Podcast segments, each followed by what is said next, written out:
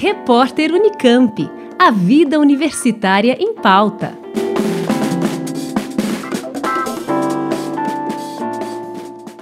De acordo com o levantamento divulgado pelo Sebrae, em parceria com o Monitoramento Global de Empreendedorismo, uma organização não governamental inglesa, 24 milhões de mulheres são donas do próprio negócio no Brasil. O país ocupa a sétima colocação no ranking mundial de nações com mais empreendedoras. Elas respondem por 49% do mercado empreendedor brasileiro. A pesquisa também revelou que as mulheres estudam 16% a mais do que os homens para se tornarem empreendedoras. Em média, são 9,9 anos, enquanto os homens dedicam 8,5 anos à preparação. A professora Simone Galina, da Faculdade de Economia, Administração e Contabilidade da USP em Ribeirão Preto, especialista em inovação e internacionalização de empresas, explica as razões que levaram ao crescimento da participação da mulher no mercado empreendedor brasileiro. Venha também pela representatividade, né, que inspira em qualquer circunstância. Só que é importante a gente considerar que há fatores que empurram a mulher para o empreendedorismo por necessidade. Então, ela tem é, dificuldades em crescer na carreira. E essas dificuldades fazem com que ela abandone um trabalho formal no sentido de né, ser empregada, ser executiva, ser trabalhadora de uma outra empresa e crie seu próprio negócio para ter possibilidades melhores de crescimento na carreira. O que chama atenção no levantamento é que 55% das mulheres se tornaram empreendedoras para sair de problemas financeiros, por necessidade e não por oportunidade. Foi o que fez a empreendedora Silvia Torró, que abriu sua própria confeitaria em Ribeirão Preto em meio aos problemas pessoais. Depois de ter trabalhado em várias empresas, é, eu e meu marido, em meados de 2003, a gente resolveu abrir nosso próprio negócio, que foi no ramo de revendas de carros. Mas depois de alguns anos, é, por motivo de saúde dele, aí tivemos que encerrar a nossa empresa. Aí eu tive que ficar em casa para poder ajudar na recuperação dele, que seria lenta. E foi dessa necessidade de ter que ficar em casa e conseguir uma renda extra que eu me arrisquei no mundo dos doces. E sendo que eu já gostava de fazer os bolos, os doces para os aniversários das crianças da família. Então, a partir desse gosto, dessa aptidão, eu fui em busca de me aperfeiçoar. Aí eu fui atrás de cursos profissionais, fui atrás de orientações do Sebrae, da ACI, de como empreender, de como montar uma empresa e defini a área que eu mais tinha afinidade. É uma experiência às vezes difícil, né? É preciso muito esforço. A gente tem que ter conhecimento de todo o processo, tem que ter conhecimento do administrativo, de financeiro, de marketing, de vendas, ter conhecimento exige dedicação, né? Mas eu acho que todo esse esforço vale a pena. Eu me sinto muito realizada e a confeitaria me proporcionou realizar alguns sonhos que talvez se eu estivesse trabalhando para alguma empresa ou para outra pessoa, eu não conseguisse realizar. A professora Simone analisa este cenário e o impacto nas carreiras das mulheres. São empreendimentos majoritariamente construídos pela necessidade, necessidade de sobrevivência.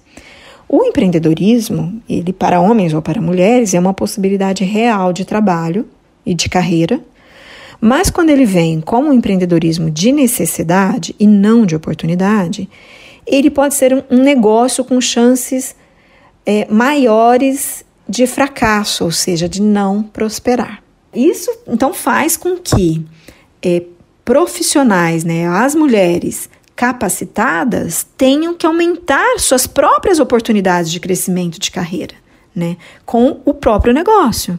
Então, ela aumenta essa capacidade com o seu próprio negócio, ou seja, além da mulher, assim como o homem, ter que se preparar profissionalmente, se capacitar profissionalmente, ela ainda tem que pavimentar seu próprio caminho, sua estrada, criando o seu negócio para que as suas trajetórias profissionais deslanchem.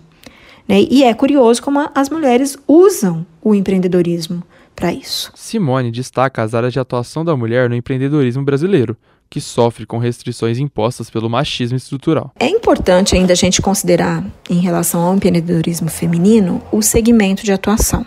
Isso porque há muitas restrições ainda de atuação dos negócios que são liderados por mulheres. E muitos desses negócios, né, liderados por mulheres, são naqueles serviços vistos como sendo de mulher. Ou seja, aqueles serviços de beleza, aqueles serviços de cuidado, aqueles serviços de limpeza.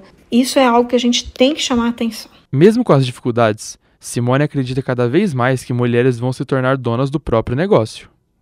Eu acredito que as oportunidades se construirão pela possibilidade de empreendedoras pioneiras fortalecerem outras mulheres a trilharem o caminho do empreendedorismo. É claro que quanto mais mulheres assumindo papéis no mundo, e o empreendedorismo é um desses espaços a serem, entre aspas, feminilizados, né, a terem mulheres assumindo, então melhores chances as próximas gerações têm para ampliar a participação de mulheres. Então, quanto mais empreendedoras, maiores são as chances da gente ter mais empreendedoras nas futuras gerações. Então, assim, é um longo caminho a trilhar, né, especialmente nesse mercado de alta tecnologia, para a participação feminina, mas eu quero acreditar que estamos no caminho e estamos nesse aumento. Silvia concorda e reforça sobre a importância da resiliência para as mulheres que sonham em empreender. Que sejam persistentes, que não desistam. Porque para qualquer área que a gente queira empreender, a gente precisa buscar sempre a capacitação, né? Manter atualizada do que acontece dentro daquele universo que a gente está empreendendo é, conhecer o perfil do público que a gente quer atingir, né, independente da área, e ter, assim, principalmente um diferencial, o que, o que te coloca à frente da sua concorrência. É, eu busco sempre, um, quando possível, um feedback, né, para tentar melhorar os meus processos e atender sempre cada vez melhor. E, enfim, a gente tem que ter em mente que, apesar de ser um negócio nosso, é um trabalho como o outro qualquer né?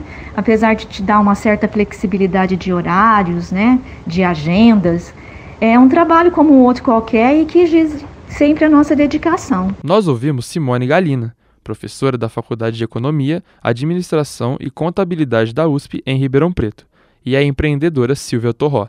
Elas falaram sobre a participação da mulher no mercado empreendedor brasileiro e perspectivas de crescimento para o futuro. Vinícius Botelho, Rádio USP. Repórter Unicamp. A vida universitária em pauta.